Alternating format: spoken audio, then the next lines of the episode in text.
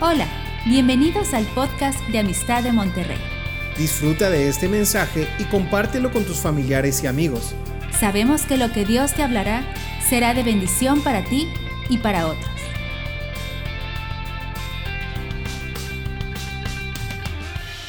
Vamos al capítulo 9, por favor.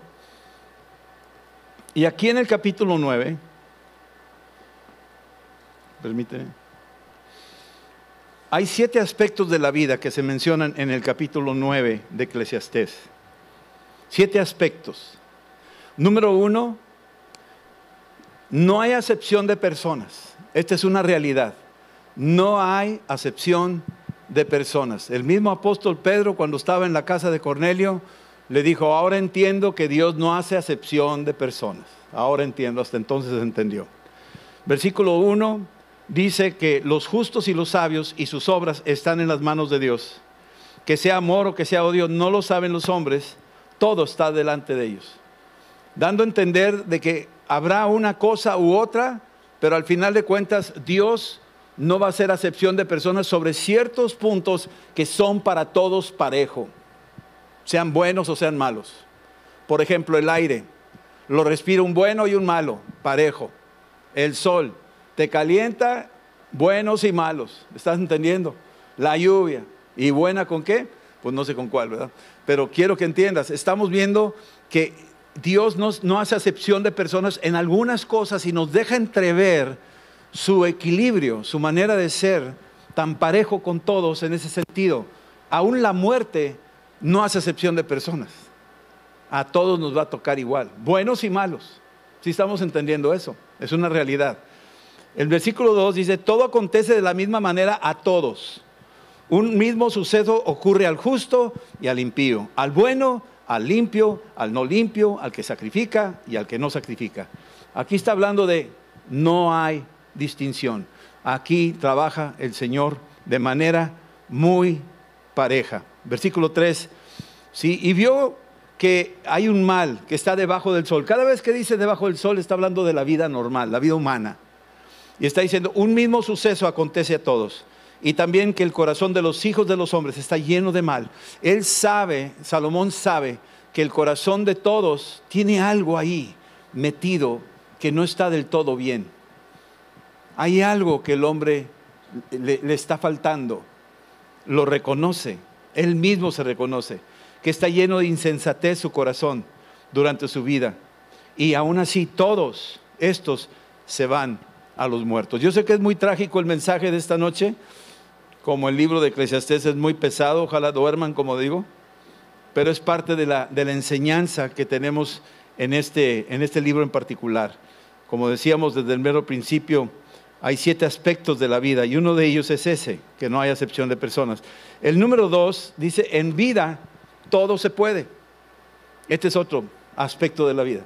O sea, mientras estás vivo, muchas cosas puedes lograr hacer, muchas cosas.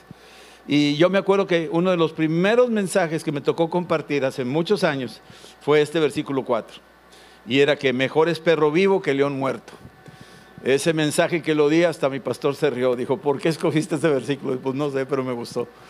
Y era, era, esto es mejor, más vale un mejor perro vivo que león muerto.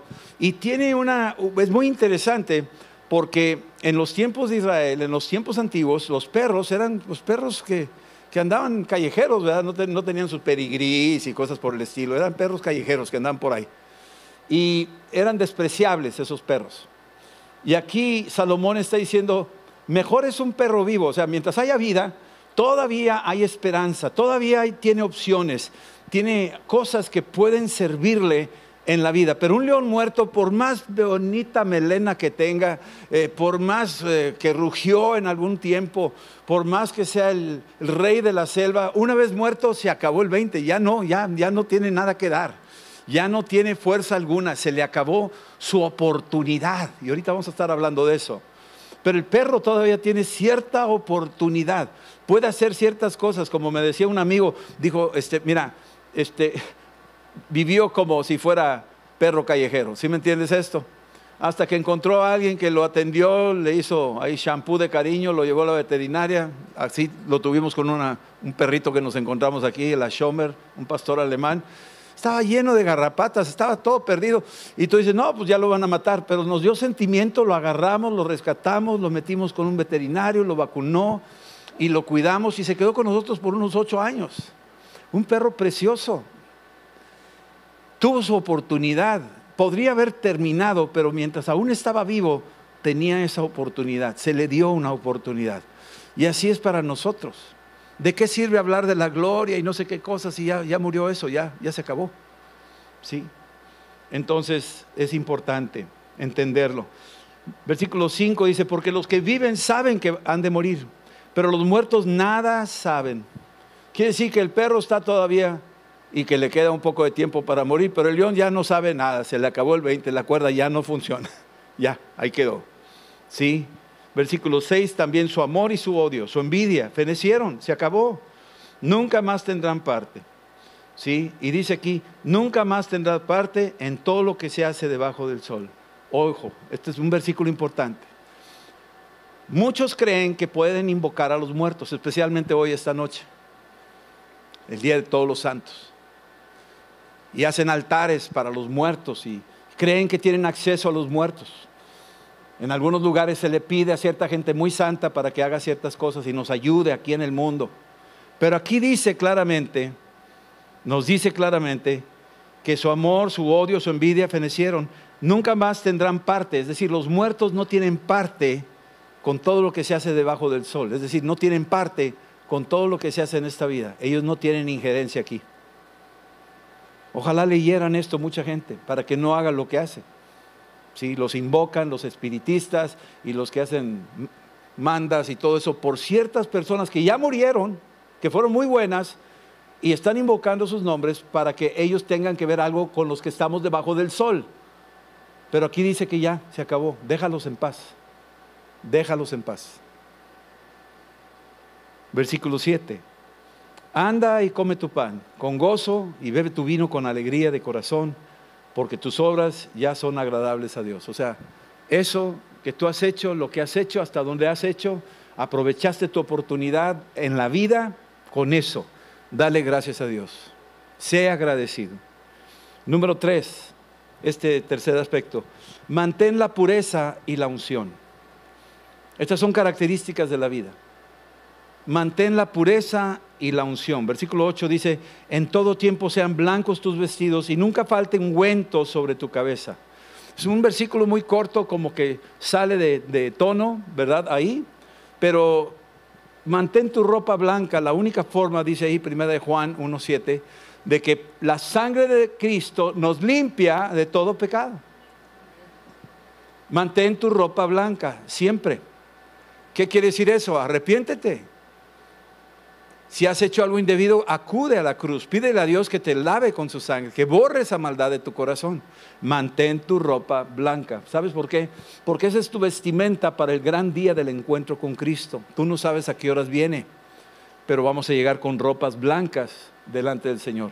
Y luego dice también, y que nunca falte ungüento sobre tu cabeza. Es decir, ese ungüento es, se lleno del Espíritu Santo. El ungüento no es, nada, no, es, nada más una crema, era algo que perfumaba. Era una unción que se ponía, un ungüento. Y esto es lo que se usaba para ungir a los reyes, a los sacerdotes. Entonces, este ungüento del que estamos hablando, si lo traducimos a lo que dice Pablo, Efesios 5, 18, sé llenos del Espíritu Santo. Mantén la llenura del Espíritu Santo. No andes con medio tanque o con, medio, o con tanque vacío. Anda siempre con este ungüento, anda siempre lleno de la fragancia de Cristo. Bien, el número cuatro aspecto de la vida es esfuérzate por disfrutar lo que la vida te da. Esfuérzate por disfrutar lo que la vida te da. ¿Sí? Del versículo 9 al 10 separa dos cosas. Número uno, tu matrimonio. Esfuérzate, los que están casados, por disfrutar su matrimonio. Tú dirás, híjole, hermano, ese versículo no me checa. Pero bueno, tal vez no te checa, pero aquí dice que te esfuerces. Versículo 9 dice, goza de la vida con la mujer que amas todos los días. Goza. Deleítate, dice ahí Proverbios 5, en la mujer de tu juventud. La segunda cosa es, versículo 10, todo lo que te viniera a la mano para hacer, hazlo según tus fuerzas. Todo lo que tú desees hacer. Y yo quiero hablar aquí un poco de los sueños que tú tienes, de, los, de las cosas que tú anhelarías hacer y que no has logrado. Dios te ha dado dones, talentos y también te ha dado sueños. Y a veces parecen inalcanzables, pero si te esfuerzas y eres valiente, tú muy bien puedes lograr aquello que Dios te ha dado y hazlo según tus fuerzas. Esfuérzate y sé valiente. Es lo que dice ahí a, Josué la escritura. Número 5. Aprovecha cada oportunidad de la vida. Aprovecha cada oportunidad de la vida. ¿Por qué? Porque aquí dice algo muy interesante el versículo 11 no lo voy a leer todo, pero nomás al final dice que hay un tiempo y una ocasión y le acontece a todos. Hay tiempo y hay ocasión y esto le acontece a todos los que estamos aquí. A todos. Hay un tiempo y hay una ocasión. ¿Qué quiere decir eso? Hay una oportunidad. La palabra que, que quisiera usar aquí es la palabra rega, es una palabra hebrea que aparece en Esdras 9.8 donde dice ahí en Esdras 9:8, no tienes que ir para allá, léelo después, pero dice, ahora por un breve momento, ese breve momento quiere decir, ahora en esta rendija, en esta pequeña rendija, en este pequeño espacio de tiempo, en esta gracia que tú me has concedido, si tú analizas tu duración en la tierra, es muy breve, aunque vivas 100 años es breve ante la eternidad. Es una rega de Dios. Es una pequeña rendija de oportunidad. Y dice aquí que a todos los que estamos aquí nos dio tiempo y ocasión. Te tocó este tiempo y esta es tu ocasión. Esta es tu oportunidad. Aprovechala. Esta es tu rega. Es una rendija. ¿Sí? Número 6 debemos estar listos por si llega la desgracia inesperadamente. Este es un aspecto de la vida. Todos tenemos en nuestros carros, espero que sí, llantas de refacción. Rara vez las checamos a ver si tienen aire o no, pero deben de tener su aire, la presión correcta, dale una checadita. Prepárate por lo inesperado que puede pasar. Así es en la vida, ¿sí? Así son los enlazados, los hijos de los hombres en el tiempo malo, cuando cae de repente sobre ellos una situación adversa, debemos de estar avisados, preparados. De acuerdo, Jesús estaba sumamente preparado. Él sabía lo que venía. Venía la cruz, venía la traición, venía el abandono, la soledad. Él lo sabía, él estaba preparado. No lo tomó por sorpresa. Sí, estamos entendiendo eso. Y eso es para cada uno. Preparémonos y estemos listos. En una guerra como esta que estamos oyendo, a Israel los agarraron dormidos. No estaba el ejército, no estaba la guardia.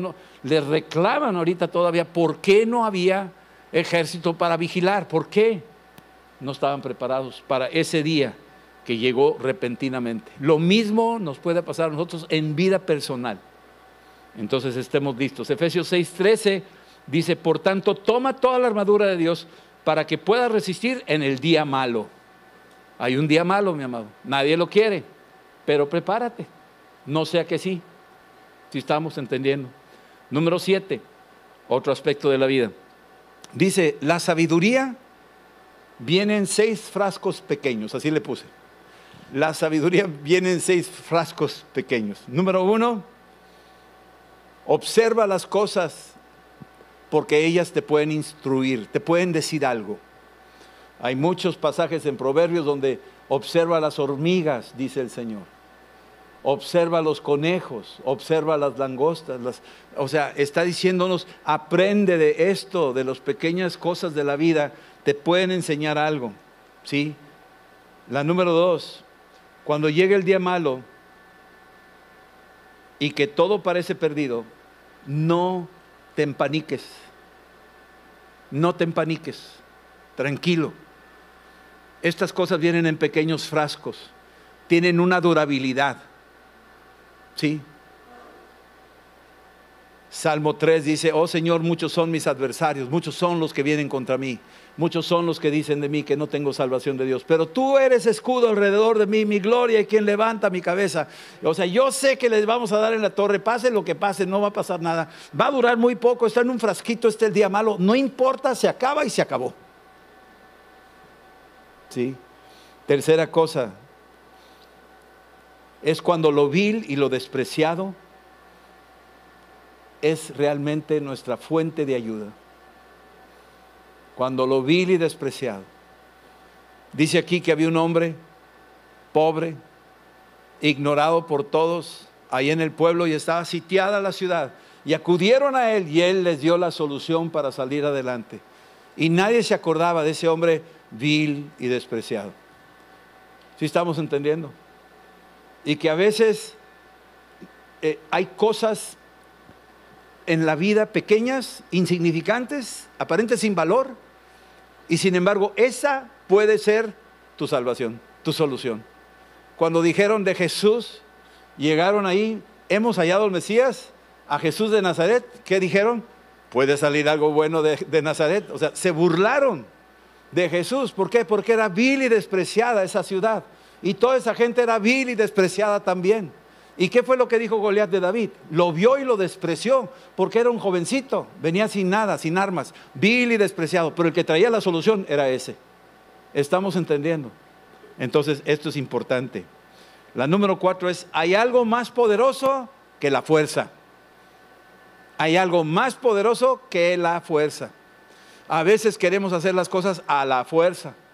Pues hay algo más poderoso que la fuerza. Eso es la fe. Eso es la oración, eso es la paciencia, eso es el amor. Es más fuerte que la fuerza, más poderoso que la muerte, es el amor. Así está. Entonces las palabras del sabio, escuchadas en quietud, hay que escuchar lo que te dice el Espíritu en silencio cuando estás a solas. Hay que estar sentados ahí un rato, sin que digas más, más que esperar que amanezca y esperar en la presencia y vas a recuperar fuerzas que no tenías. Son fuerzas extraordinarias que da el Señor. Y finalmente, bueno, la quinta, perdóname, la quinta, dice, acerca tu oído a los sabios. El que se junta con sabios, sabio es. El capítulo 10 habla de muchos necios. Pero aquí te está diciendo, escucha escucha a los sabios, júntate con esos. Y creo que hemos cometido a veces un error de desdeñar a los ancianos, a los viejos, que están cargados de experiencia y a veces es bueno sentarse con el abuelo y escucharlo, porque dicen cosas profundas y te van a ahorrar dolores de cabeza porque ya recorrieron el camino. Acércate con los sabios. Los sabios son los que tienen temor de Dios y escúchalas en quietud. Y finalmente, la sexta es, el pecado puede destruir la sabiduría. El pecado puede destruir la sabiduría. Mejor es la sabiduría que las armas de guerra. Pero dice aquí al final, pero un pecado, un pecador, destruye mucho bien. Un pecado puede destruir mucho bien. Así es que tenemos que cuidarnos. Y aquí vemos como un salpicado, como una ensalada de reflexiones y pensamientos de Salomón que nos está hablando y nos está diciendo lo que él detecta, lo que él percibe, lo que él entiende y está lanzando estas, estas pepitas de oro, estas reflexiones importantes para todos nosotros. No, no voy a repetirlo porque tendrías preferible que te metas a, volverlo a, a oír a través de lo que se grabó ahorita en el YouTube. Esperamos que este mensaje te ayude en tu vida diaria. No olvides suscribirte y seguirnos en nuestras redes sociales. Somos familia amistad.